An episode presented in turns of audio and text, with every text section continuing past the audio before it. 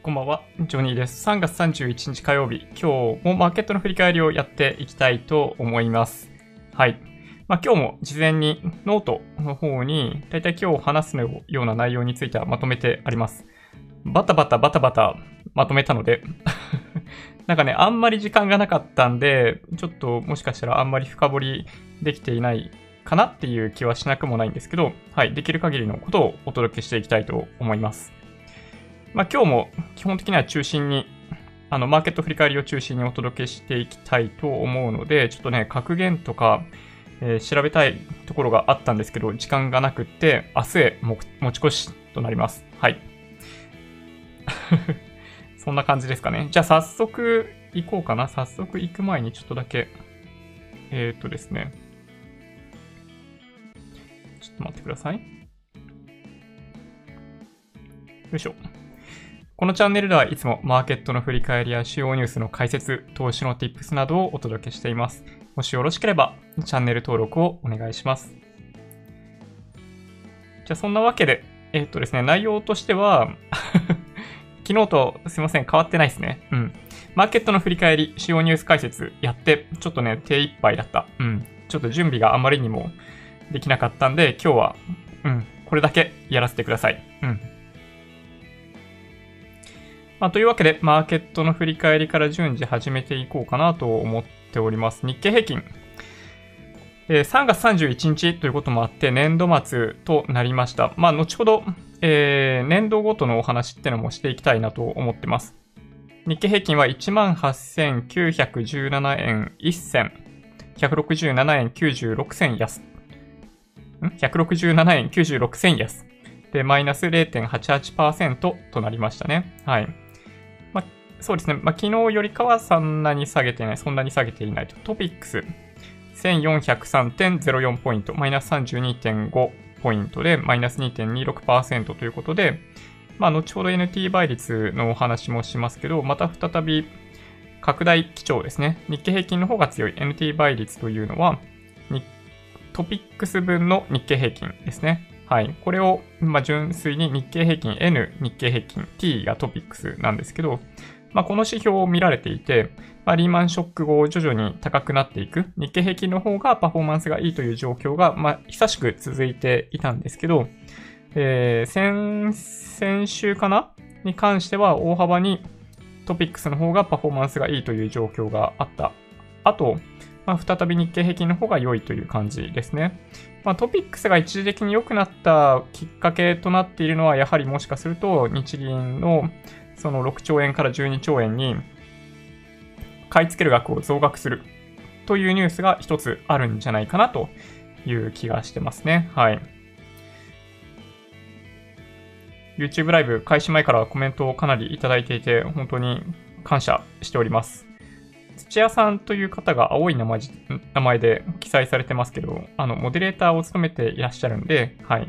皆さんご理解いただけると嬉しいです。ちょっとね、ちょこっとだけ振り返りをしながらもコメント取り上げていきたいなと思うんですけど、はい。スタジオドッグランさん。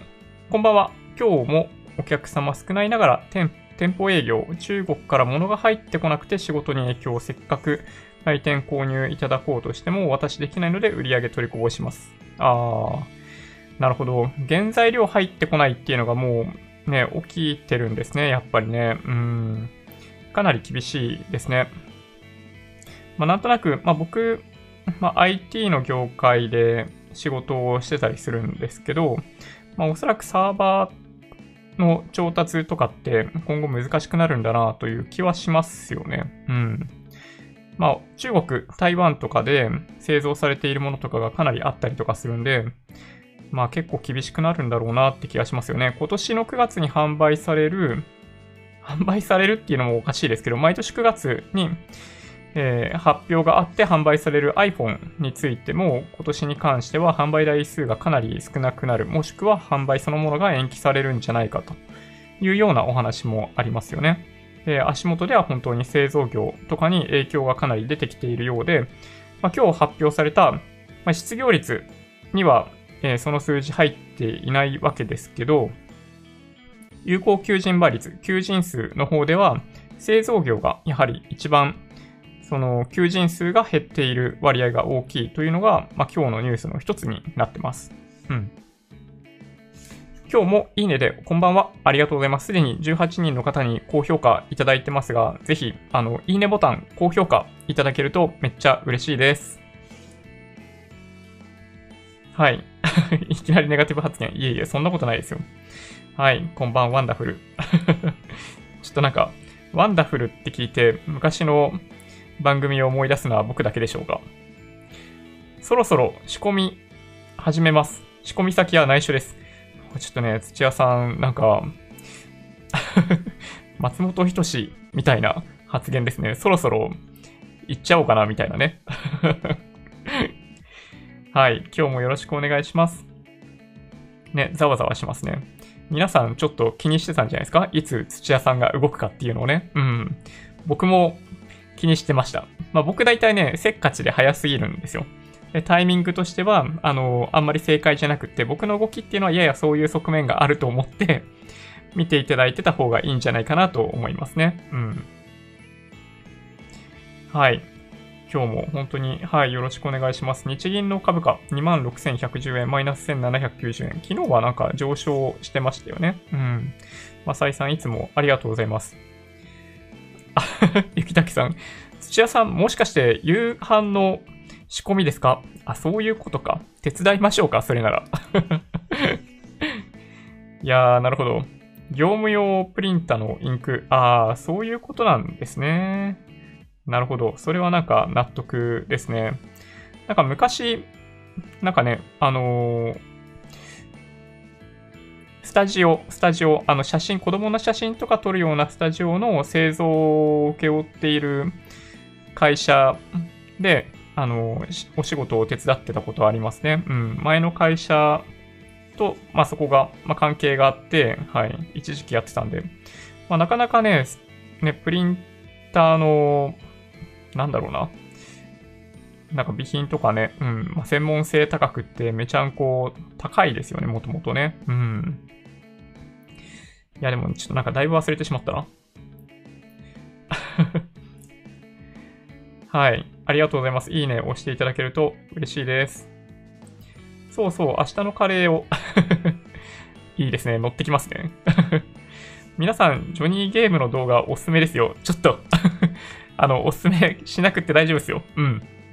あの、まだね、手探りなんですよ。で、多分来週からは、そのセカンドディスプレイがうちに届くんで、それを使って、あの、まあ、ゲームやりながら配信とかもできるようになると思います。うん。そしたら、もっとね、あの、まあ、頻度高くというか、まあ、日々やっているゲームの風景っていうのもお見せしたいと思ってますね。そのためにわざわざあの F12019 ってゲームやってるんですけど、オーストラリアグランプリの予選、待ってるからね。やらないで待ってる、今。うん。みたいなこともあったりします。まあ、ただね、そう、あの、ゲームやって、まあ、特にね、こういう季節なんで、まあ、こういう状況なんで、ゲームっていいなと思ってたりするんですよね。うん。こそっといいねだけ押しに行きました。優しい。ありがとうございます。はい。そうですね。CD 生産終了、LG 減産、ジョニーさん、安価でディスプレイは変えたかも。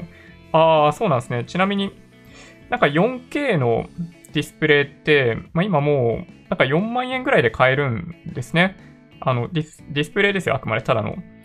で、HDMI2 個ついてて、で、僕は USB-C が刺さるやつを選んだんで、まあ、なぜかそれだけで1万円高いんだけどね。49,800円のやつを選びました。で、あとは、あの、ディスプレイアーム、アームっていうの？あの、を1個買ってますね。その、今配置しているところからすると、あの、普通のディスプレイの台だとどうしても見え、見えなくなっちゃうっていうのがあるんで、まあ、そのために、アームを買って、えっと、あれなんていうの、 VESA マウントっていうのかな？あの、標準規格みたいなものだと思うんですけど、それで、あの、空中に置く感じで、はい、やってみようかなと思ってたりします。うん。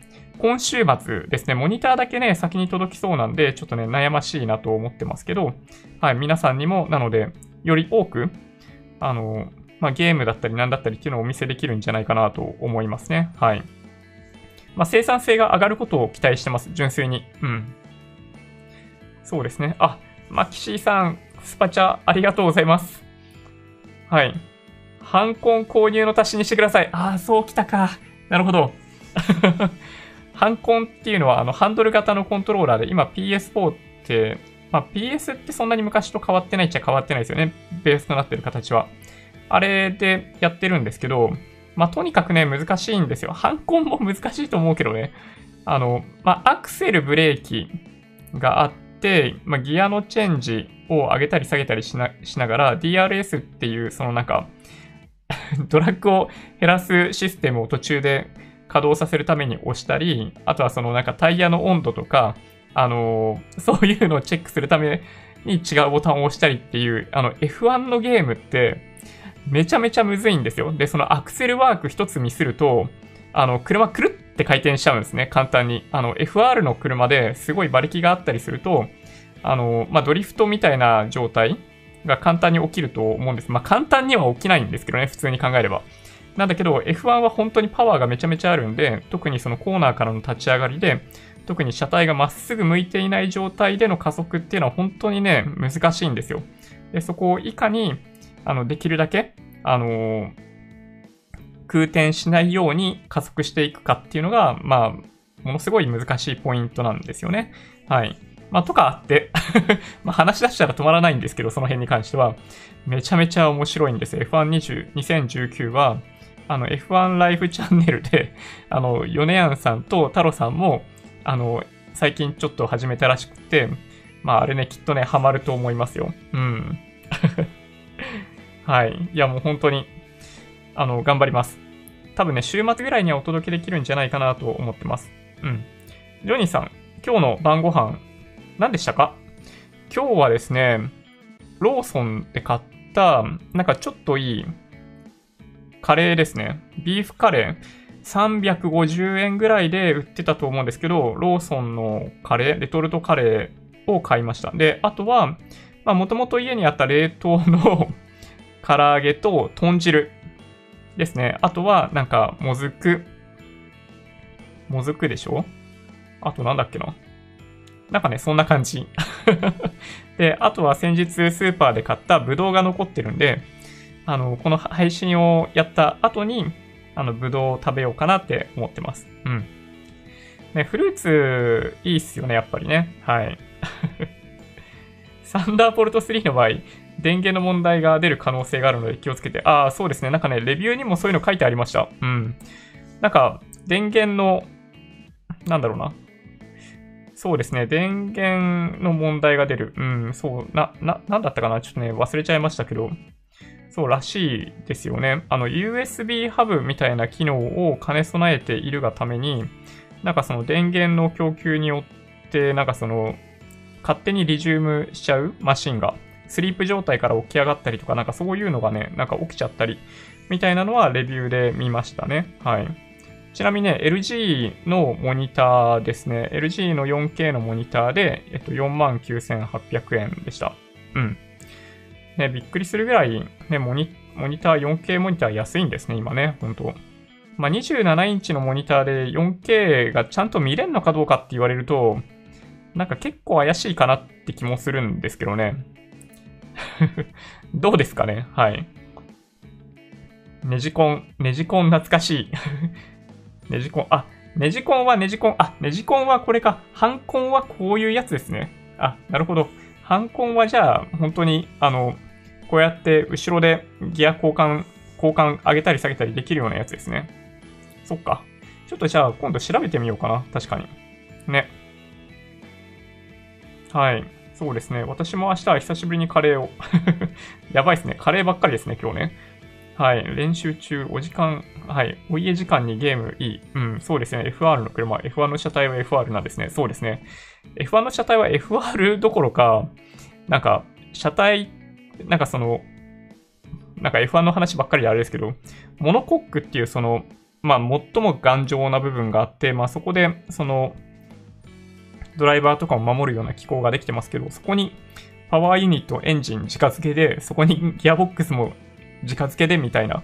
で、すぐに後輪にパワーが働くような構造になってるんで、なんか、車で言うような FR ではないですね。どっちかっていうと、まあ、まあ、MR に近い感じかもしれないですけど、感覚的には、そうですね。まあ、MR と言っていいのかなうん。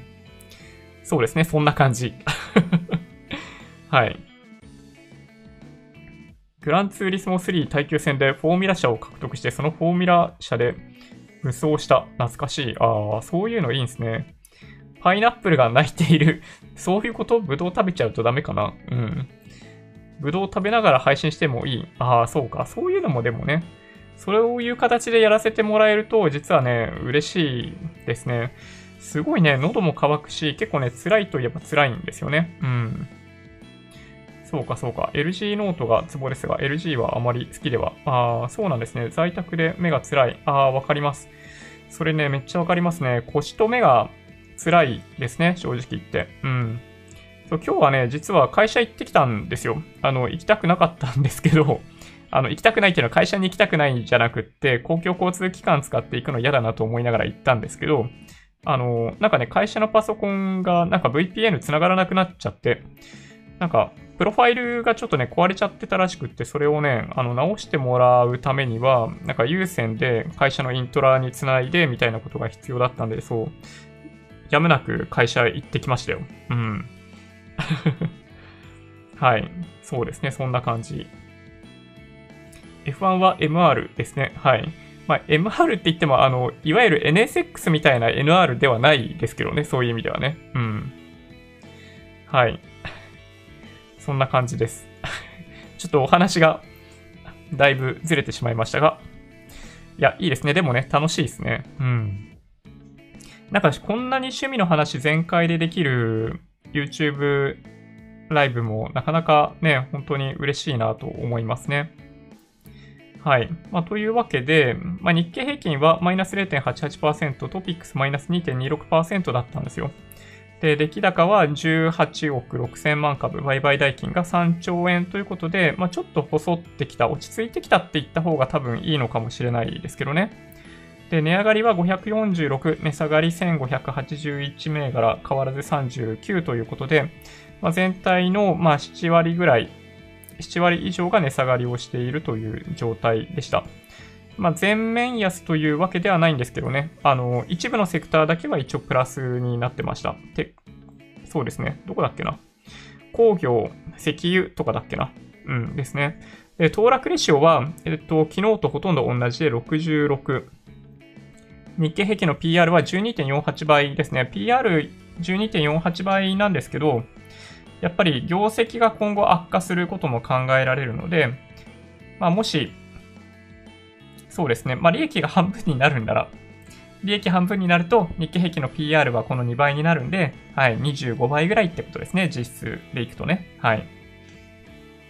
日経平均の PBR は0.92倍ということになっているので、はい、解散価値よりかは、全然、あの、まあ、お得感があるというか、まあ、元が取れるような状況ですね。はい。まあ、日経平均全体として損失の方が大きくなる、全体として赤字になるっていうことがあれば、もちろんこの PBR も、あの、減衰していくわけですけど、まあ、劣化していくって言えばいいのかな。ですけど、まあ、あんまりそこまでのことはちょっと考えられないかなと思ってますね。はい。で、ビックス指数が56.9ですね。はい、下がってきました。60台だったところから、あの、50台に下がってきましたね。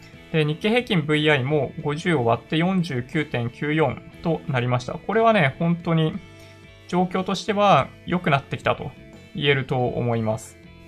で、新高値銘柄数が18、安値銘柄数が6ということになりました。ね、上にも下にもそんなに銘柄数がないので、まあ、状況としては良いですね。そうですね、4月、あれ ?4 月1日から年初来安値になっちゃうのかな？あの、昨年来高値、昨年来安値なんですよ。今月までかな多分ね、僕の理解だと。あれ？違ったかな ?4 月から ?5 月から ?4 月から？だったかな？忘れちゃいましたけど。うん。なので、えっと、明日からは急激にそういう意味では銘柄数増える可能性がありますね。はい。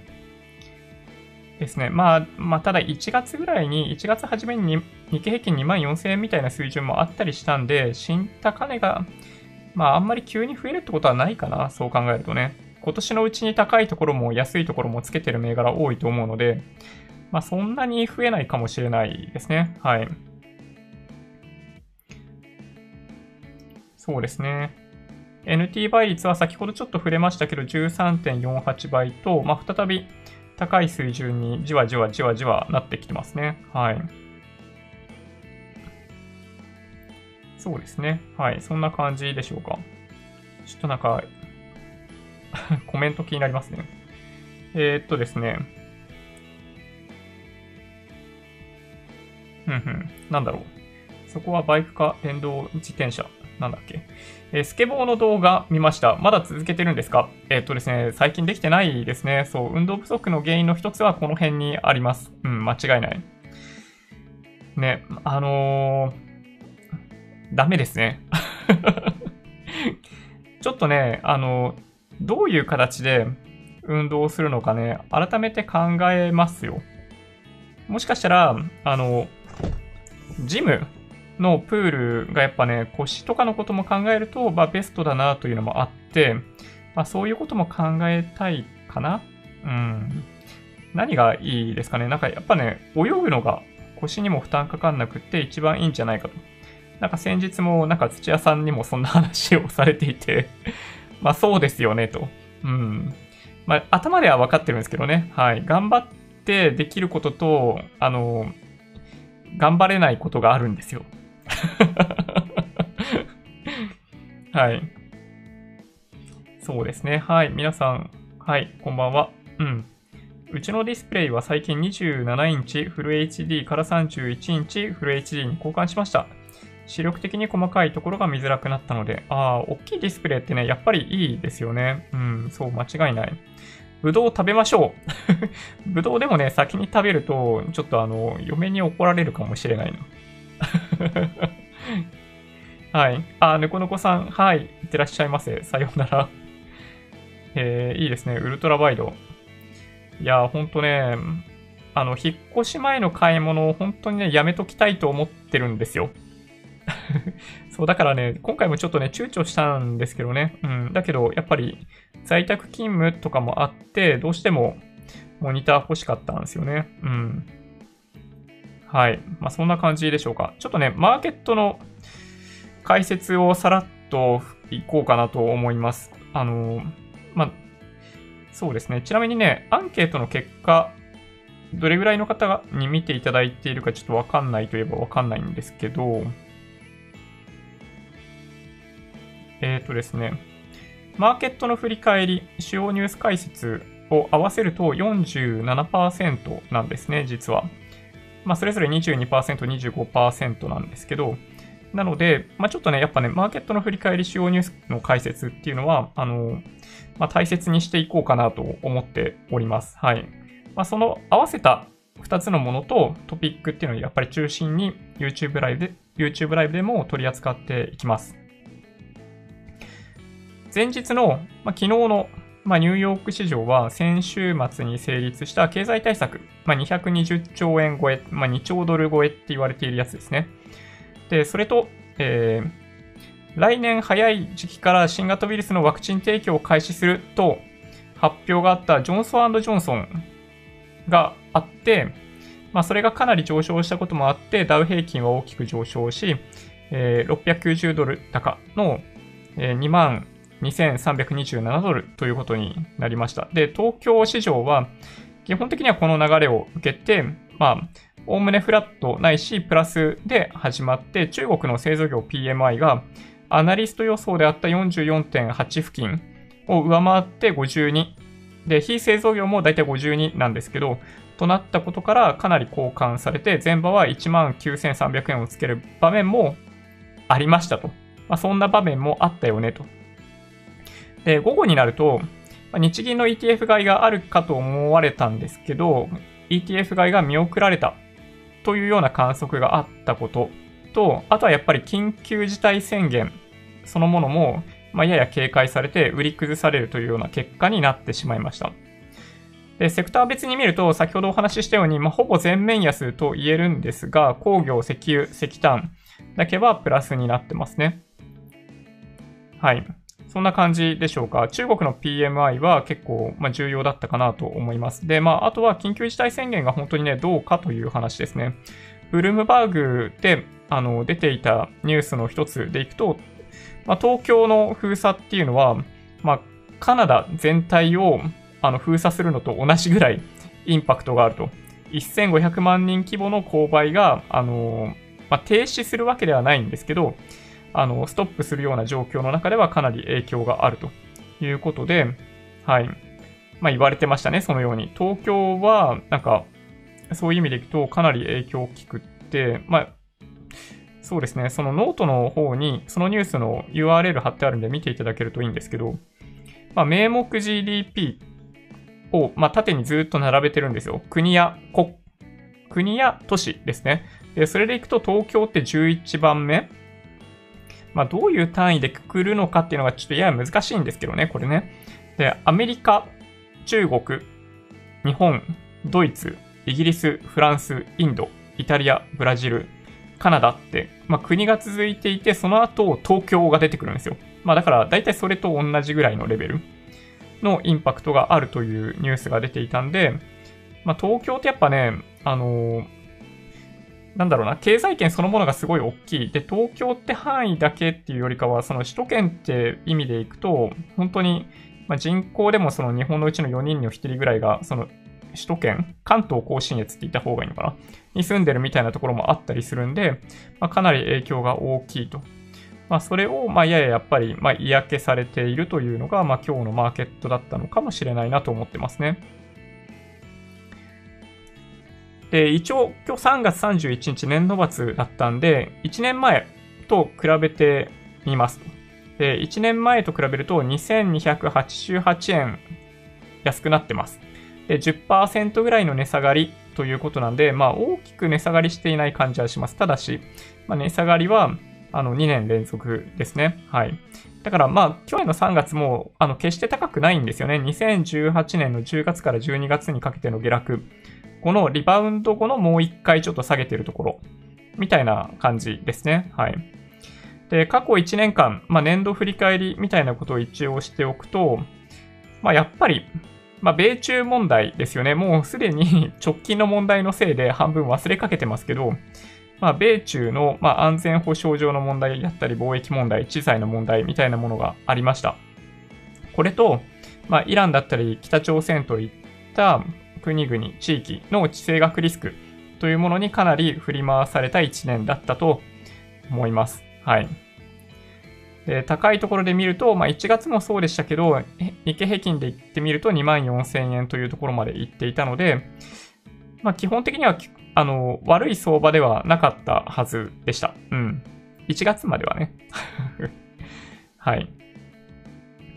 まあ、これによって、まあ、おそらく、まあ、株式を保有しているような企業に関しては、あのー、まあ、含み損状態だったり、まあ、GPIF とかそういったところに関しても資産を減らしていることから、まあ、今後発表されるような企業の業績、決算とか、まあ、あとはどちらかというともっと身近な労働市場、あの、雇用に関しての問題とかっていうので、国民生活への影響っていうのものもおそらく出てくるというふうに思われますね。で、今日発表された失業率は予想通り2.4%となりました。アナリスト予想と、はい、一致してますね。で、有効求人倍率は1.45で、1.49だったんですよ、確か。で、アナリスト予想が1.47だったかな。なので、まあ、それよりやや少ない感じですね。で、求人数そのものを見ていくと13.5%減少ということなんで、まあ、結構大きく減少してますね、実はね。失業率にフォーカスしてしまうと、なんかそんなに悪くなっていないような気がするんですけど、有効求人倍率、求人数を見ると、まあ、結構減少が始まっていると。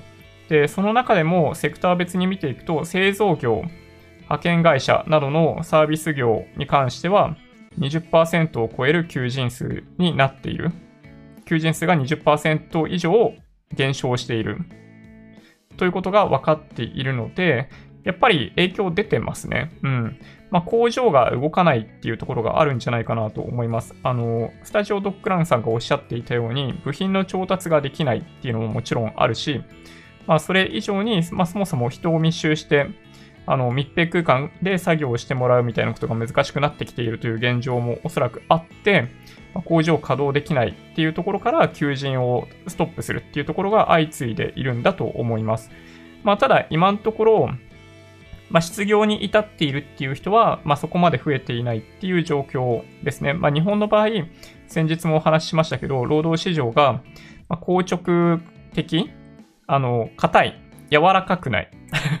アメリカと比べるとね、アメリカは雇い止めもできるし、あの、新規に雇うのも、ま簡単なんですよ。まあ、だから、ま、どっちがいいってわけじゃないんですけど、あの、こういうタイミングではやや、あの、硬直的というか、あの、企業が首を切れない方が、まあ、幸せのような感じもしますけど、まあ、そういった理由もあって、失業率は維持ですね。で、求人だけが減っているような状況だと思います。で、皆さんやや気になっている、おそらく、まあ、旅行とか、えー、旅行代理店、あとはその娯楽とかそういった部分に関しては、やっぱり、あの、減少が激しくて18%ぐらい求人が減っていると。で、その他でいくと、運輸、郵便、宿泊、飲食業という、まあ大体僕たちが今回の問題に関係して影響を受けているだろうと思われる部分の減少がやっぱり大きいですね。はい。はい、そんな感じでしょうか。まあ、その辺の数字とか、えっと、ニュースに関しては、えっと、ノートにすべて貼っ付けてあるんで、見ていただけると嬉しいなと思ってます。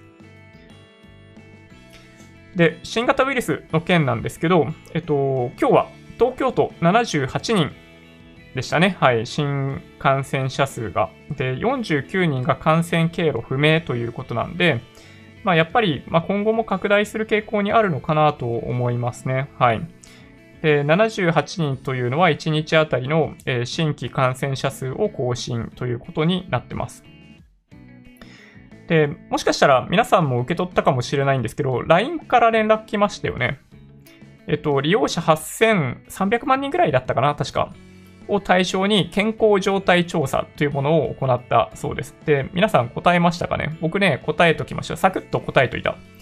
で、まず最初に今の体調どうですかと。で、普段通りとかね、あの、37.5度ぐらいあるとか、そういうのをま選択していくんですよ。で選択したものによって、その次の設問がどうも変わるらしいんですけど、まあ僕の場合、あの、普段通りだったんで普段通りですよとか、あの、なんかそういうのを書いときました。で、年齢、性別、郵便番号ぐらいを入力して、あの、登録ですね。で、おそらくこれで、みんなある程度、なんだろうな、登録してくれると、全国の状況っていうものが、あの、大体見えてくる。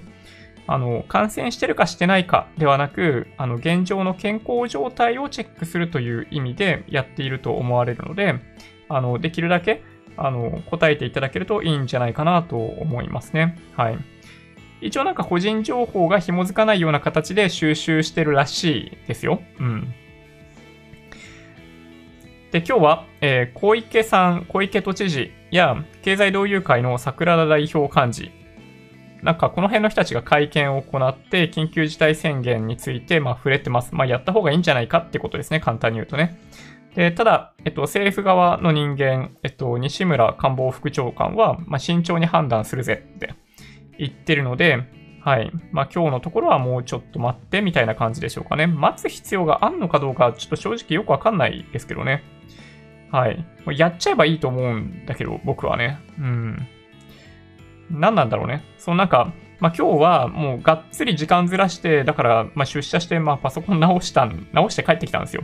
まあ、帰ってきたのはもう7時とか8時ですけど、帰ってきたんですけど、結構ね、電車多いですね。あの、逆方向なんですよ、僕。あの、通勤っていう意味でいくと逆方向なんで、まあ、あんまり混んでるようなことはもともとないんですけど、あの、反対側見てると、なんかそれなりに人いますよね。っていうのをね、びっくりした。で、東京都の感染症サイト、感染症対策サイトを見ていただけるとわかると思うんですけど、えっ、ー、とですね、これがなかなか興味深くって、あの、さっきお話しした78人が感染しているという数字もここで見れるんですけど、えー、っとですね、都営地下鉄の利用者数の推移っていうのを見ていると、未だにマイナス25%ぐらいなんですね。その朝のラッシュ時間で。マイナス25%しか減ってないんですよ。4人に1人しか、あの、在宅勤務とかシフト勤務とかによっ、えっと、ラッシュをずらすことができていないっていうことを考えると、やっぱね、緊急事態宣言やった方がいいんじゃないかなと正直言うと僕は思います。はい。あの、手遅れになるとまずいんで、まあ、医療崩壊が起きるぐらいだったら、あの、余裕を持って緊急事態宣言やってくれた方がいいんじゃないかなと僕は思ってます。正直言って。うん。で、一方、海外に目を向けると、まあ、実はイタリアの新型ウイルスの新規感染者数が2週間ぶりに少なくなりました。うん。で、まあ、いつも見ている、なんだったっけな。えっと、ワールドメーターズ .info とかを見ていると、えっ、とですね、やや新規の感染者数が落ち着く傾向が若干推移から見られなくはないですね。気持ちですよ。その加速しているかって言われると、加速はしなくなったかもしれないという感じが、まあ見て取れますね。うん。ちょっとね、実際に見ていただけるといいかもしれないですけど、あの、まあこれはあくまで本当僕の、まあ、所感であり、短期的だし楽観的すぎるかもしれないんですけど、まあ、世界各国のその都市の封鎖っていうものの効果っていうのが徐々に出てきている可能性があるんじゃないかなと思います。はい。まあ、これは本当に、あの、もし明確に数字上でもそれが感じられるようになれば、マーケットはおそらくかなり、あの、反発すると思います。一気に反発する可能性がありますね。で、まあ、これもちょっと関係してるんですけど、えっと、ロシアですね。あの、オイルでも、まあ、今回いろんなことやってるロシアですけど、ロシアはね、すごいですね。まあ、関係ないんですね。多分ね、彼らにとって。ロシア中央銀行、あの、4月1日以降は金購入しないという話が発表されてます。はい。で、今、まあ、金って、まあ、多少、まあ、大体高値圏ぐらいにあるわけですけど、あの、売却をしたいと。今こういうご時世なんで売却したいと思っているのかもしれないですね。で、まあ、ほんとすごいですね。そう考えるとね、ロシアって、なんか、えげつないというか、情け容赦ないというか、うん。あのー、ね、人の道の、人の裏に道あり、花の山みたいなことを、まあ、国家単位でやってるような感じがありますね。で、4月から30%あの原油増産すると言っているサウジアラビアですけど、あの、今の原油価格確認してみる限りだと、WTI の原油先物価格っていうのは、なんとか20ドルに踏みとどまってますよね。うん。だこれが、まあ、実際4月1日以降どうなるのか。で、まあ、もうちょっとアメリカみたいなところが仲介するような形で、サウジアラビアとロシアの関係とかっていうのが、まあ、前向きに進んでいく。まあ、簡単に言えば、あの、原油価格がもう少し上がっていく方向に調整が効いてくるのかどうかっていうのがやっぱり注目ポイントかなと思います。そんな感じでしょうかね。今日のマーケットに関しては、はい、そんなもんかなって思ってますけどね。はい、皆さんどうでしょうか？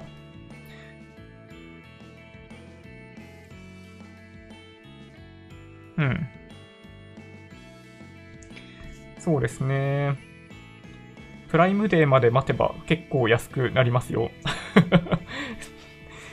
そうか、でも辛いな、待つのそういうのね。うん。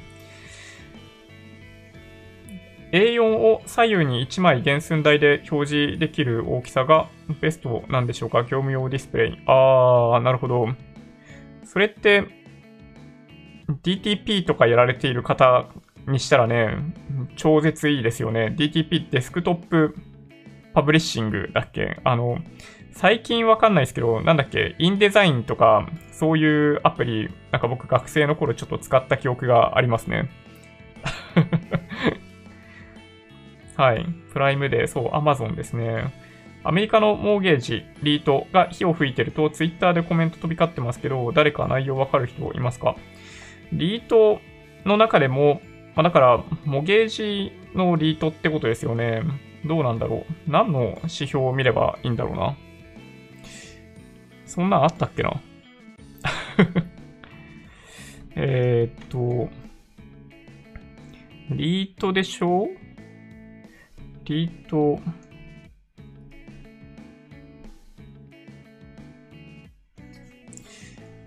なんだろうね。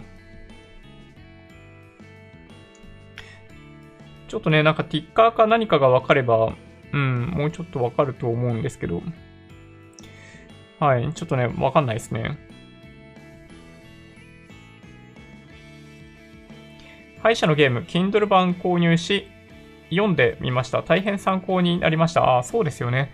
はい。歯医者のゲームおすすめですね。まだ僕もね、あの、3、40%ぐらいまで来たかなしか読んでないですけど、あの、面白いですよ。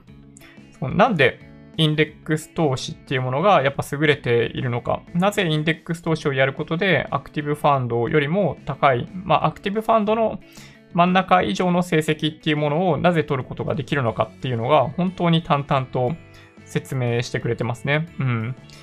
なんかね、敗者のゲームの方が、やっぱそういう意味では分かりやすい。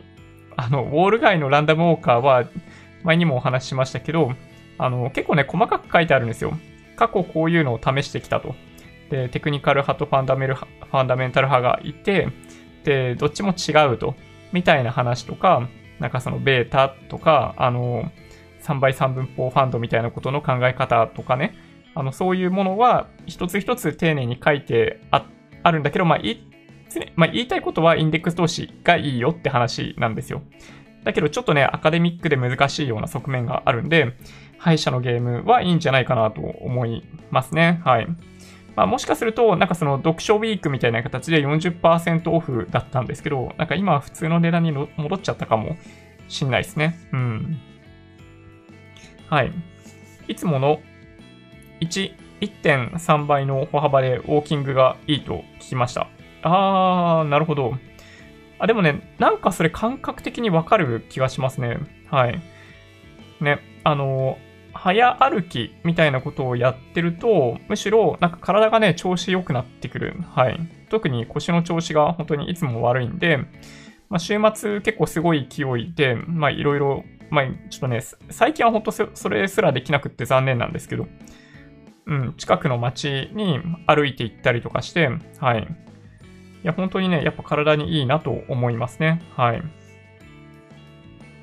こんばんは。実は腰やっちゃいまして、身動き一つできなくなりました。なんと、運動不足が原因ですね。散歩いいですよ。ウイルス収束したら、ジョニー散歩なんかどうです？ああ、いいですね。散歩をしたいですね。僕もね。いや、それは本当にやりたいですね。うん。いや、いいっすよね。いや、本当にね、結構歩きますよ、僕。うん。はい。ちょっとドン引きされるかもしれないですけど、なんか散歩しながらなんかとかいいですよね。うん。そうそう。なんかね、そういう、なんだろうな、まあ、いわゆる、まあ、オフ、オフ会ですよね、それね。うん。オフ会の、なんかその、資金みたいなものを、ちょっとどうするべきかみたいなものを考えたときに、まあ、先日ちょっとお話ししたような、なんかその、サロンみたいなことをちょっと考えたんですよね。なんか今って本当に、まあみんな、まあ持ち寄りでなんとかするみたいな感じだったりするんで、なんかサロンの中でそういうのを企画して、あの、その資金、サロンで集めた会費を使ってそういう会を実施するみたいなのは、すごいいいんじゃないかなと実は思ってます。はい。うん。そうですね。えー、っとですね、ぎっくり腰、もしそうなら、寝返り10分、トイレ15分。ああ3日は絶対安静。そうですね。無理すると1週間コース。そうですね。くしゃみで息止まります。そうそう。本当そうですね。あの、本当にね、絶対無理しちゃいけないですね。あの、炎症を起こしているような状態なので、とにかく絶対安静ですね。はい。1日何歩ぐらい歩いてますか？何歩と言われると難しいですけど、週末結構歩いてるときは、1、2、3、4、5、6。わかんないですけどね、あの、10キロぐらい歩いてるんじゃないかな。という感じがしますね。はい。ジョニーさんのご年齢なら平均8000歩は欲しい。なるほど。まあ、4キロぐらいってことですかね。うん。まあでもそんぐらい、そうですよね。うん、4キロぐらい。まあ週末は歩きますね。ちょっと今はさすがにね、歩けないですけどね。はい。ジョニーさんも PC 故障なのかしら？私も PC ないんでアドバイスありがとうございます。久しぶりのライブコメント参加です。ああ、嬉しいです。ありがとうございます。ね、本当にね。イフミのレオスキャピタルが SBI に買収された。あ、そうなの？知らんかった。え、そんなニュース出てましたっけ？マジですか？それはなんか、取り上げたくなるニュースですね。あ、本当だ。それ今日のニュースじゃないですか？SBI ホールディングスレオスキャピタルワークスの株式取得連結子会社化だって。あ、じゃあ、ひふみプラスは SBI のものになるんだ。いや、すごいな。いや、そうなるんですね。SBI すげえななるほどなレオスキャピタルワークスの、えー、発行済み株式51.28%を取得することで基本合意。なるほど。いやすごいっすね。そうなんだ。いやー、SBI 結構アグレッシブに行きますね、これね。ちょっと、これでなんか楽天証券とかどうすんだろうとかね、ちょっと思ったりするけど。いやー、なかなかね、興味深い。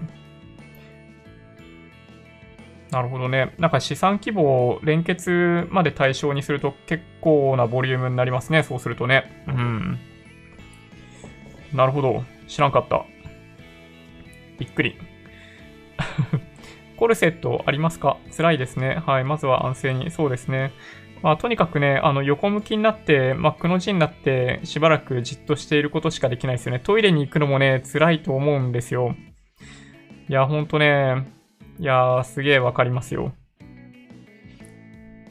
はい。HIS とか旅行系かなり下げてますからね。うん、そうですね。旅行系はもうしょうがないですね。あの、落ち着くまでは、なんかどうしようもないんで、あの、とにかく潰れないようにしてもらうことしかないじゃないですね、今ね。うん。はい。LINE 来た。ちゃんと回答しました。お、いいですね。あ、いいと思います。なんか、やっぱね、データが重要だと思いますね。あ、そうそう。なんかね、もう一個ね、面白いなと思ったのがあったんですよ。next, nextstrain.org ってところに、なんか新型コロナウイルスの拡散の、なんか遺伝的解析と状況報告っていうのがあって、なんかね、これが、まあ、ようわからんのですよ。まあ、見た感じ、えっと、なんか地図の部分しかわかんないんですけど、まあ、僕はね、えー、っとですね、な、何かっていうと、ちょっと出せるかな。こんな感じ？この新型ウイルスが、まあ、いかにして拡散していったのかっていうのを、まあ、遺伝的な側面から解析していると。まあ、中国から発生していて、まあ、そこから、まあ、世界各地に広がっているっていう様子が、あの、まあ、グラフ、グラフ上チャートで表現されているような感じですね。公開されているゲノム情報を使用して、えっと、COVID-19 の広がりを追跡していると。で、毎週更新しているそうなんで、まあ、これ、なかなかね、面白いというか、あの、どこが起点になっているのか、まあ、どこがハブになってしまったのかとかがね、なんとなくわかりますよね。うん。いや、ほんとね、これ見てると、ね、なんだろうな。中国があって、、て、まあ、そこから、まあ、オーストラリア、北米、ヨーロッパに、まあ、拡散している様子っていうのが、まあ、めちゃめちゃよくわかりますよね、これね。うん。まあ、というのもありました。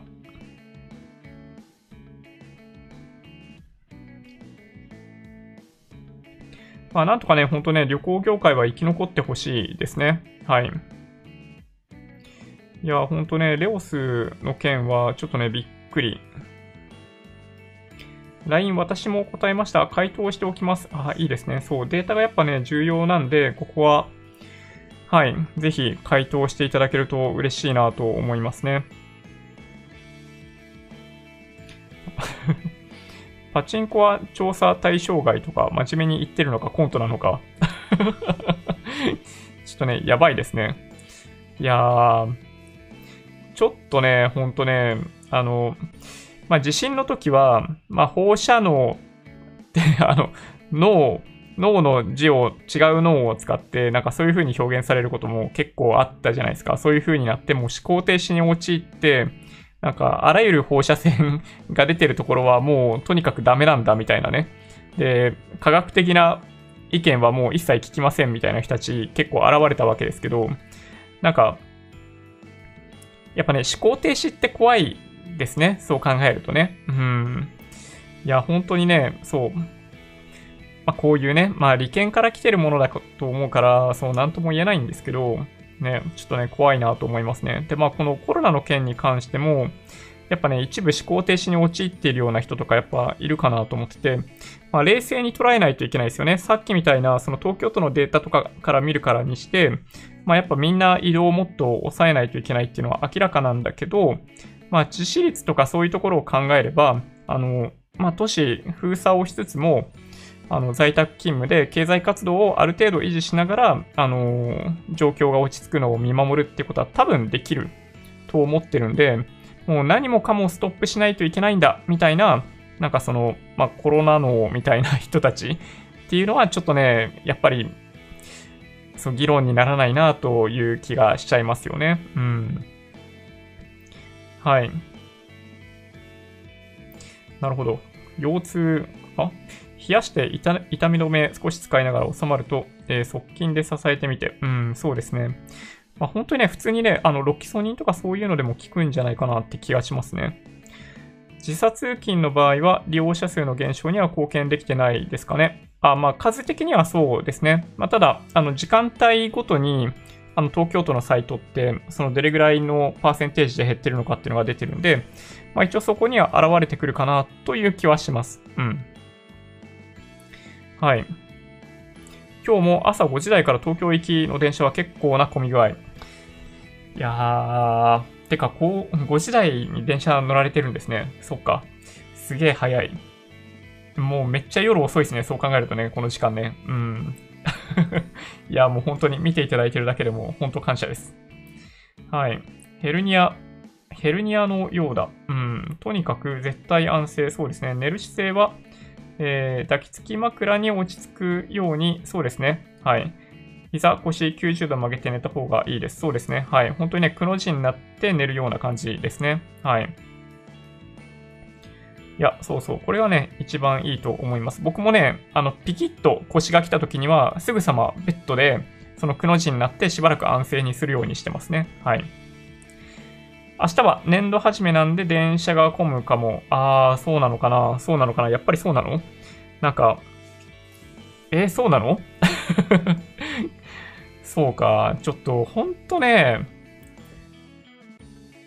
うん、どうなんだろう。在宅勤務本当にできないのかなできないにしても、いや、やっぱ、だからまあ、緊急事態宣言出すしかないんじゃないかなという気がします。うん。まあ、言い訳が必要なんですよね。昨日お話ししたように。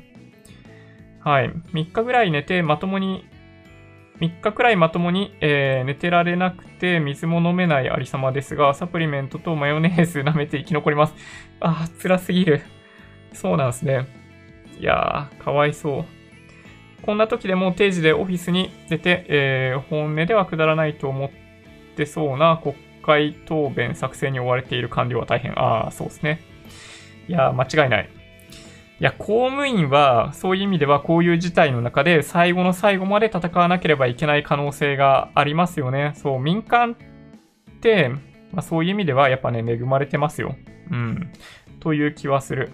まあ、民間の中でも、その昨日もお話ししたように、まあ、インフラに関係するところとかね、まあ、今回で言うとすごい重要なのは物流だったりするわけですけど、そういうところでお仕事されている方たちっていうのは、もうね、本当に事態が切羽詰まった状況の中でも仕事をし続けないといけないので、もう本当にね、感謝しかないっすよね。うん。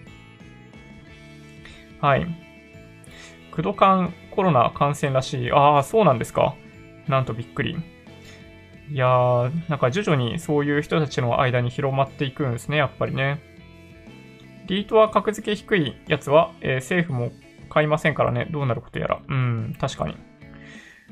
そうですね。はい。まあ、痛み止めは、そうですね。痛み止め本当にね、慣れちゃうんですよ。そう、だからね、そう、使用は気をつけた方がいいですね。自分からするとランダムウォーカーの方が分かりやすかったです。ああ、でもね、はい。まあ僕もね、ランダムウォーカーの方が好きですよ。なんか時系列で、あの、なんで今こういう商品で溢れ返っているのかとかね、なんでみんながインデックス投資をしてるのかっていう、なんかその、なんだろう。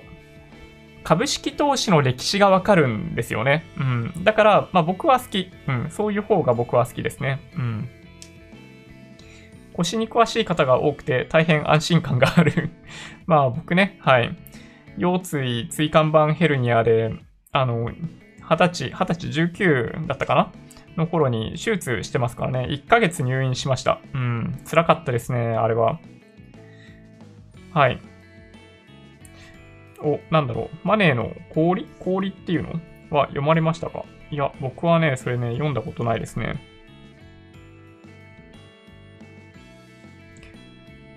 えー、スイス銀行家に学ぶ儲けのルール。あー、これ読んだことないですね。なんだろう。えー、ちょっとね、気になりますね。めちゃめちゃ評価も高いし、なんか、後で調べてみますね。はい。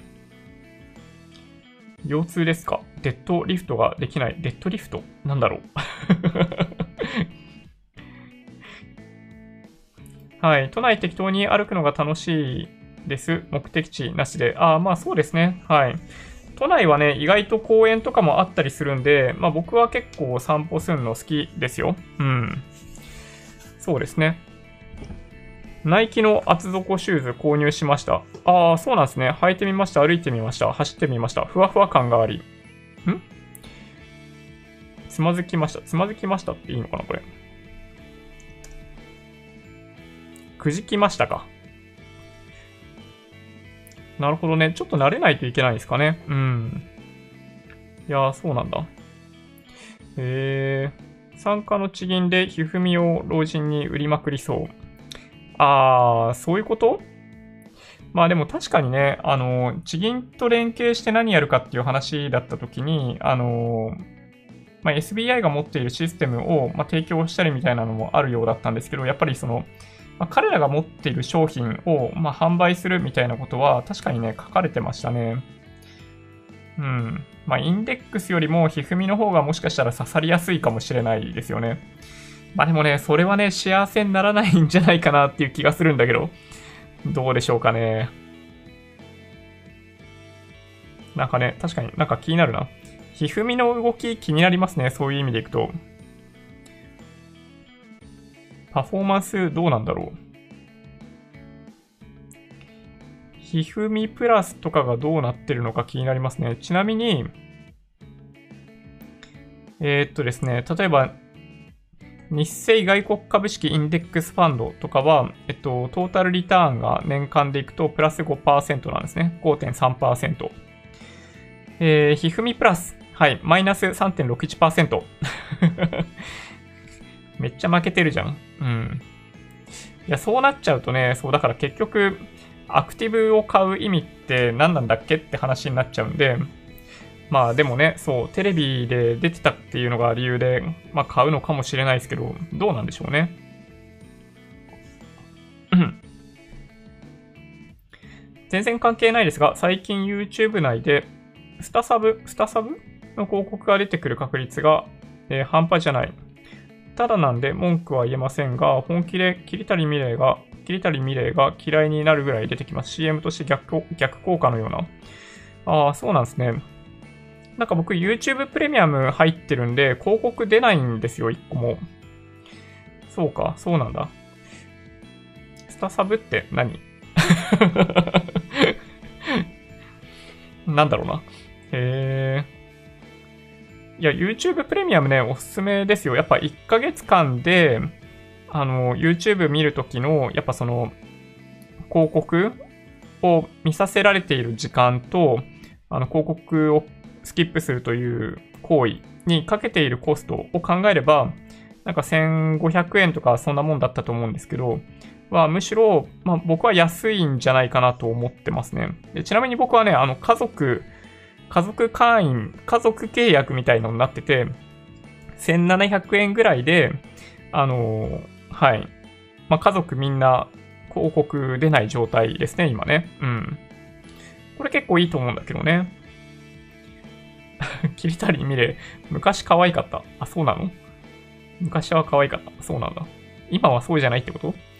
コロナ関連では BCG 接種で重症化感染率の違いがある話題になっていた。うん。なるほどね。ちょっと気になりますよね。はい。AI が分析して広告は個人に合わせているんでしょうね。えー、狙い撃ちなんでしょうね。私は全く見たことないです。あ、まあそうですね。基本的に広告ってターゲティングされてるんですよ。あの、みんなに出すような広告って多分 YouTube とか Google ではほとんど多分なくって、えっと、基本的には僕の理解だと、まあ、デモグラみたいな情報も使われてなくはないと思うんですよ。あの、デモグラって、あの、デモグラフィックデータって呼ばれるようなやつで、例えば男女とか年代とか、なんか昔はなんか、なんだっけ、M1 層とかそういう形で呼ばれたりとかもしてたと思うんですけど、あの、住んでる地域、どうこうっていうものが、あの、昔は、ま、重要視されて、まあ、それを利用したそのセグメンテーションに合わせた、なんかその広告を表示するっていうやり方だったんですよ。昔のね、そのなんか広告のターゲティングみたいなのって。そうだけど最近はどちらかというと、まあおそらくですけど、閲覧履歴ですね。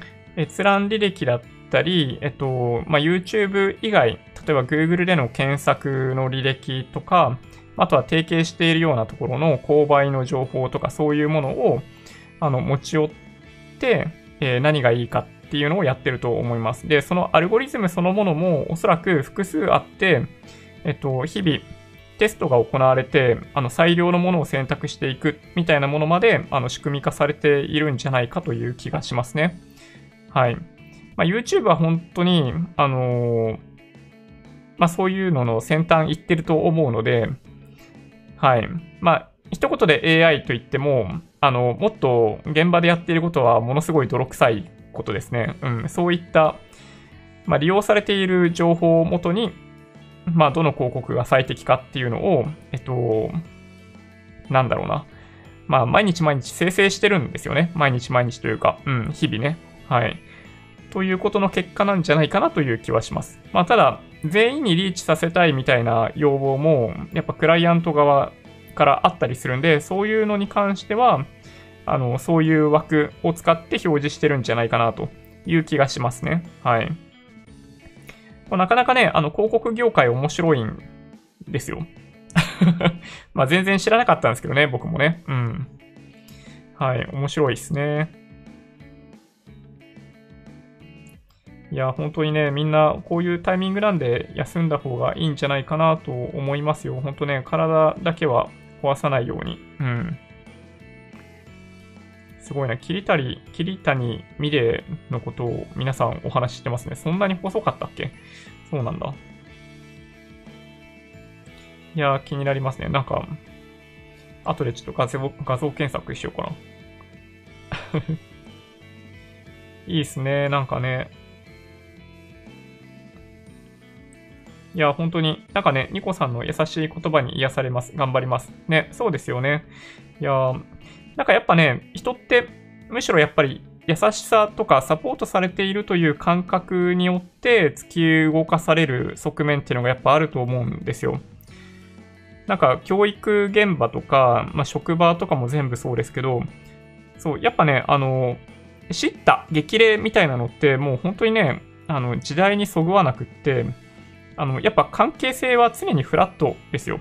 あの、上司、部下っていう関係性はないですね。上とか下とかなくって、役割が違うだけだっていう前提のもとに、やっぱりその、いわゆるマネージャーっていう人たちは、あの、評価をするみたいな行為そのものが、やっぱそういう意味でいくと偉そうすぎて、どっちかっていうと何をやってくれたということに対して、なんか感謝するとか、で、どういうことをやりたいっていうのが言われたら、それをできるようにこっちも頑張って用意してあげる。みたいなことをしてあげることによって、やっぱね、その人って、なんか頑張ってくれるんですよ。この人がマネージャーだったら、あの、頑張るとかね。あの、そういう形で、その全体の生産性を上げていくことが、やっぱ健全なんだろうなというふうに僕は思ってるんで、なんかその今、ね、あの、ニコさんの優しい言葉がみたいなお話ありましたけど、そう、やっぱね、あの、世の中は優しさで包まれるべきだと思います。はい。なんか、松任谷由実の言葉じゃないですけどね。はい。うん。やっぱね、人はね、そう、そういう形によって動かされるべきだと思いますね。うん。本当にね、間違いない。おすすめの、えー、散歩コースはどこでしょうか？まあ、今こういう季節だったりすると、例えばその目黒川とか、あの、目黒川からそういうところから、なんだっけ、その原宿代々木公園とか、そういう方とかね、その渋谷界隈みたいなところで行くと。で、あとは、あの、新宿御苑の中とかもすごいいいと思う。なんか なんか誰かが、誰だっけな？中田あっちゃんかなんかが新宿御苑、ん？なんだっけな？新宿御苑の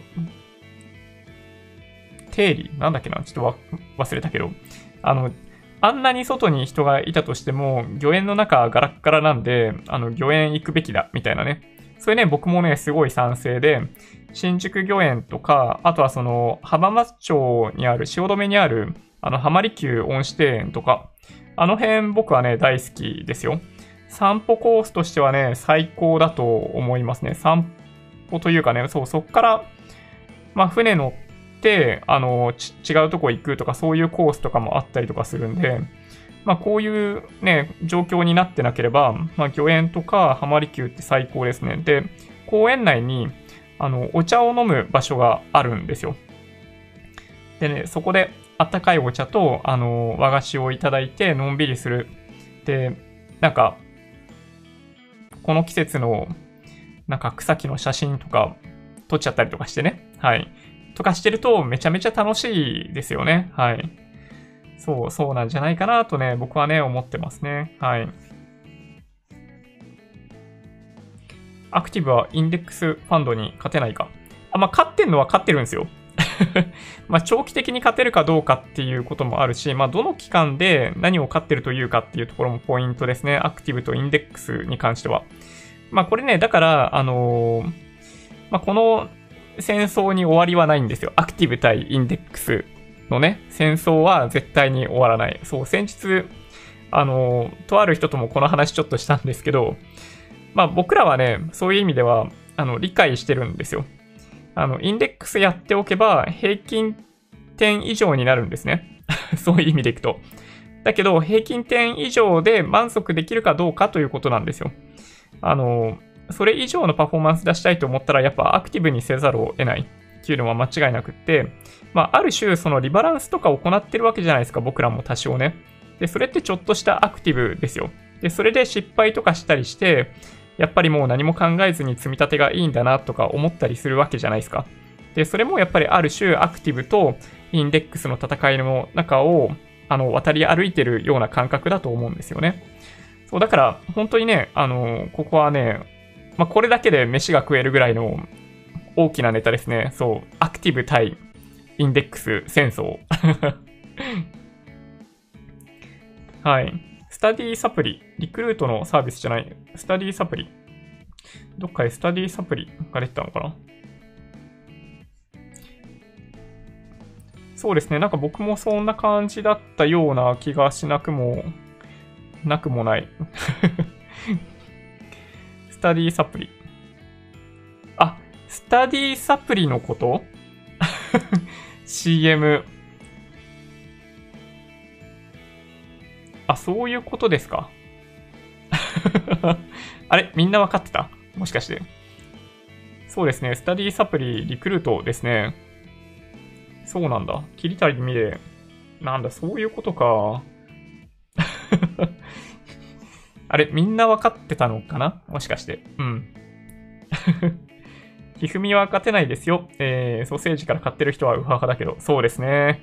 ひふみはもはや勝てないですね。絶対おすすめしないですね。はい。SBI は第4のメガバンクを狙っているという記事を最近読みました。おー、そうなんですね。リソナどこ行った？はい、そうですね。日産株が見事に落ちるナイフ。いや、そうなんですよ。あの、高配当株だったりもするじゃないですか、日産って。だから買いたくなる人いたりすると思うんですけど、ダメですよ。ああいうの狙いに行っちゃダメですね。はい。いや、そうなんですよ。なんか1週間ぐらい前に、あの動画でお届けしたと思うんですけど、高配当銘柄みたいなやつね。そう、その中に、だからやっぱり、あのー、まあ、純資産倍率とかもそうだし、PBR とかもそうなんですけど、その売上高が伸びてるかどうかっていうのもやっぱね、条件の一つになってくるんですよ。うん。そう。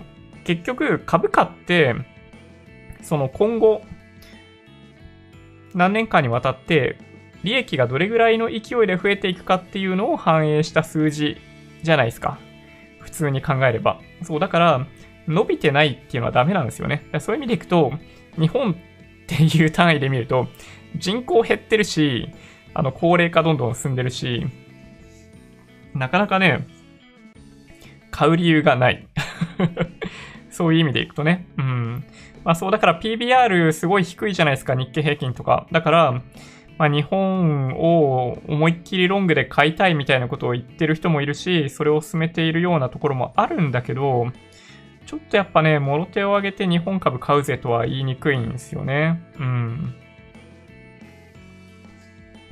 歯医者のゲームは、えー、投資家の心構えを学ぶことができると思います。特に市場タイミングを測ることは難しいというところが頷けました。私はもう2回目読み直し入ってます。ご紹介いただきありがとうございました。あ、そうなんですね。え僕まだ1回も読んでないんだけど、もう2回目入ってるんですか？ちょっと僕も、はい。ちょっと今週末読みたいな、なんとかして。うん。はい、そうですね。ビールの広告は出てくる。それは間違いなく、ビールを買ってくれる人だと思われてますね。日産は今手出しちゃダメでしょう。うん、三菱がウノを買収してから。なるほどね。ひふみは、えー、足を使ってダイヤの原石の企業を探しているというのが、えー、お年寄りに刺さると思います。そうですね。まあだけどね、足に限界があるんですよね。ダイヤの原石っていうのは数に限りがあるんですよ。そういう意味でいくと。うん、上場企業ってやっぱりそういう意味では数に限りがあるんで、そう、いつまでもダイヤの原石ばかりではないんですよね。そう、そのうちね、普通になんかよくわかんない石ころとか拾っている可能性があるんで、パフォーマンスが直近で下がっているっていうのが、まあ現状、まあ実態を表していると僕は思いますけどね。うん。そう、だから、ひふみプラスもそうだし、ひふみワールドプラスだっけ？ひふみプラスワールドちょっとわかんねえな。もうおすすめしてないですね。はい。YouTube プレミアムはえー、毎日視聴するならお得感ありますよね。うん、そうそう、そんな気がします。アルコールは大人をターゲットにして流している。あ、まあそうですね。アルコール間違えて未成年に流したら事故になるんで、はい、絶対そういうことはないと思いますね。うん。そうですね。まあ、そうだ、話戻っちゃうんですけど、YouTube プレミアムは YouTube ミュージックとかも利用できるんで、まあ僕は本当にね、お得度高いなと思ってますね。うん。サブスク系でお金払ってんのって YouTube プレミアムと Netflix ですね。うん、その2つかな？うん、という気がする。うん。外出禁止令が出ても、えー、不要、ん？不ん？不必不要の犬の散歩をやります。ああ、犬の散歩はね、必要だもんね。うん、しょうがない。SBI は地銀を買って快進撃。そうか、株はこれから上がりそうなんですね。ちょっと調べてみようかな。うーん、どうでしょうね。まあ、ただそれが株価っていう意味で、まあ、良い方に行くかどうかっていうのはわかんないですよね。うん。なんか事業の拡大とかって必ずしもマーケットから交換されるわけではないっていうのが、なんかポイントかなという気がしますね。うん。なんかどっちかっていうと、あの先日、信託報酬ゼロみたいな商品野村から出てきてたじゃないですか。ああいうのに対してどう対処するかっていうことの方が、今の SBI にとっては重要なんじゃないかなという気がします。うん。YouTube プレミアムって気に入った動画はダウンロード保存できるんでしたよね。えっと、基本的にはダウンロードできます。ただダウンロードすべてできるわけではなくて、例えば YouTube 上で見れる映画とか、そういったコンテンツの一部はダウンロードできないようになってますね。はい。新宿御苑はオリンピック見越して入園料を200円から500円に値上げ、値上げしてから行かなくなった。え、今500円なんですか？あ、知らなかった。そうなんですね。へえ。琴の葉の庭ってアニメ知ってます？あの、新海誠が、あの、君の名はの前に発表していた、もうそれもま結構前なんですけど、ね、君の名はよりさらに5年ぐらい前かな、下手したら。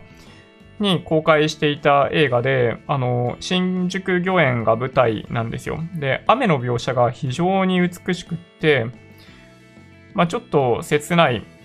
まあ、君の名ははハッピーエンドでしたけど、まあ、大体ね、新海誠って、まあ、切ない内容が多いんですよ。あの、秒速5センチメートルとかそういうのもそうなんですけど、ハッピーエンドではないんですよね。もやもやさせて、まあ、行間残した状態でエンディング迎えるっていうのが、まあ、僕の中では、まあ、新海誠なんですよね。で、君の名はに出てくる、あのー、まあ、人もね、登場するんですよ。まあ、そういう意味では、琴の葉の庭ってすごいね、アニメとしては思えないほど描写が美しかったりっていうのがあるんで、まあ僕はね、大好きです。はい。ネットフリックスで見れるかな？どうだったかな？ちょっとね、忘れちゃったけど、はい。ネットフリックスか Hulu でもしかしたら見れるような気がするんで、なんかもしお時間あれば見ていただけるといいかもしれないですね。うん。いや、新宿御苑行きたくなりますね、なんかね。はい。インデックスをアクティブ運用。そうそう。本当に。僕たちはそんな感じになっちゃってますよね。そう。ちょっと何かやりたくなるっていう。はい。リソナーどこ行った？ね。SBI とかソフトバンクなんかは人間性どうかと思うけど、商売はうまそうですよね。うん。そうですね。確かに。銀行業は割安なだけに将来、ん？将来、大化けするかもですが、えー、永遠の割安の可能性も。SBI は、えー、ゼッピーの井村さんが失敗談として話をしていました。ああ、そうなんですね。えー、気になる。聞いてみたいな。アクティブがインデックスに、えー、勝てない理由は結局手数料差だと誰かが言ってました。ああ、まあそうですね。はい。まあ、それは一つ大きくありますね。結局、アクティブの集合体がインデックスであることを考えれば、まあ、手数料差というのは一つ大きな理由になりますね。うん。ソフトバンクの孫さんはインデックスを担保にアクティブに、アクティブで運用をしているような投資でしょうかうん、なんか難しいな。ソフトバンクの孫さんは、まあ、自社株を担保に、まあ、スタートアップ、ユニコーン企業で運用しているみたいな感じですよね。うん。悩ましい。あ、そろそろ時間か。某税理士 YouTuber がソフトバンクグループの社債1000万買って途方に暮れてました。あー、僕知ってますよ、あの人。なんだっけ。あのー、昔本書いてめっちゃ売れてた人ですよね。そう。あの、知らなかったですよ。あの人あんなになんかオタクっぽい感じだって。ね、ちょっとね、びっくりした。でもすごい好感持てますね。社債、多分ね、中身そんなに読まないで多分買っちゃったんですよね。あの、なんか劣後祭で、なんか、返さなくってもいいみたいなやつなんですよ。その期限内で。で、ソフトバンクグループがかなり期限延期できるようなタイプの社債だったんですよね。売り出してたのって。で、それをすごい買っちゃったらしくって、そう、なんか、いや、YouTube に出してましたよ。それ、うん、見ていただけるといいかも。そうそう、そうなんですよね。YouTube でブラックジャックとか期間限定で見れます。あ、そうなんですね。ブラックジャック見てみようかな。うん、いいね。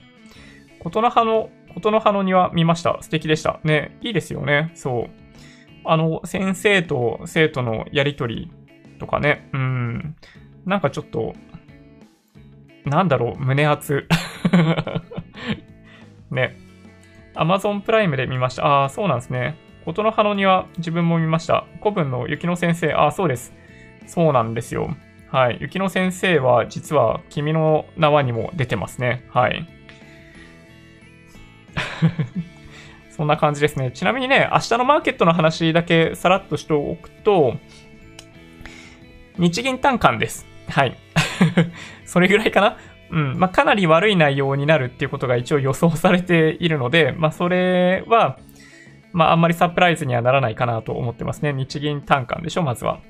で、どっちかっていうと、明日はなので日中ではなく夜発表されるアメリカの ADP 雇用統計と、えー、同じくアメリカの3月 ISM 製造業景況指数に注目ですね。はい。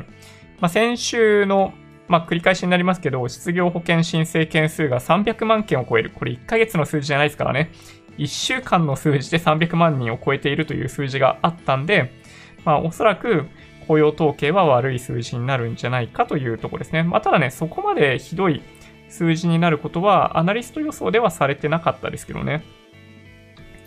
で、あとはやっぱり、あのー今の新型コロナウイルスの拡大状況を踏まえて、日本政府が、まあ、いつ緊急事態宣言をするかっていうところがポイントになるかもしれないですね。一応やっぱ今日の5番の動きに関しても、まあ、それを嫌った動きだというふうに一応僕は見ている。まあ、理由付けをするならばそういう感じかなと思っているので、まあ、引き続き昨日もお話ししたように、まあ、1万7000円台ぐらいでとどまってくれれば、まあ、僕としては御の字かなというふうに思いますね。で、それぐらいをつけてるうちに中国の PMI に出てきたような数字が、あの、新型ウイルスの新感染者数の鈍化みたいな数字を、まあ、こっちが捉えて、市場が反発していく。で、それで、まあ、2番底だったねって言えるような環境が、今後1週間、2週間で出て出てくると、非常に好ましいんじゃないかなと思ってますね。まあ、なので、まあ、足元でのボラテリティは若干下がっていく傾向にあると思ってます。あると思ってるんですけど、あの、一番底、大底を探りに行くような展開になる可能性っていうのがやっぱりあるかなと思っているんで、警戒はし続けた方がいいんじゃないかなと思ってます。はい。そうですね。そんな感じでしょうかね。明日4月1日。そうですね。2日はね、あんま指標発表なくって、あとは3日の ISM 非製造業景況指数と雇用統計っていうものが今週のハイライトという風になるかなと思ってますね。はい。うん。漫画、何は金融道は必見。ああ、そうなんだ。ちょっと僕読んでないな。見ておこうかな。明日緊急事態宣言出せばエイプリルフールだから許す。出すなら明日か。じゃあ、そういうことかもしれないですね。うん。はい。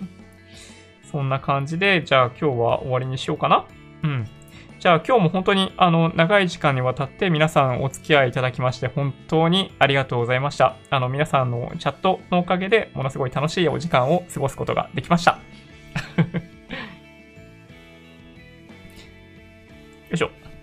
Twitter、Instagram のアカウントもあるので、もしよろしければフォローお願いします。音声だけで大丈夫っていう方は、ポッドキャストもあるんで、そちらもサブスクライブお願いします。もし今回の動画が良かったって方は高評価ボタンをお願いします。合わせてチャンネル登録していただけると嬉しいです。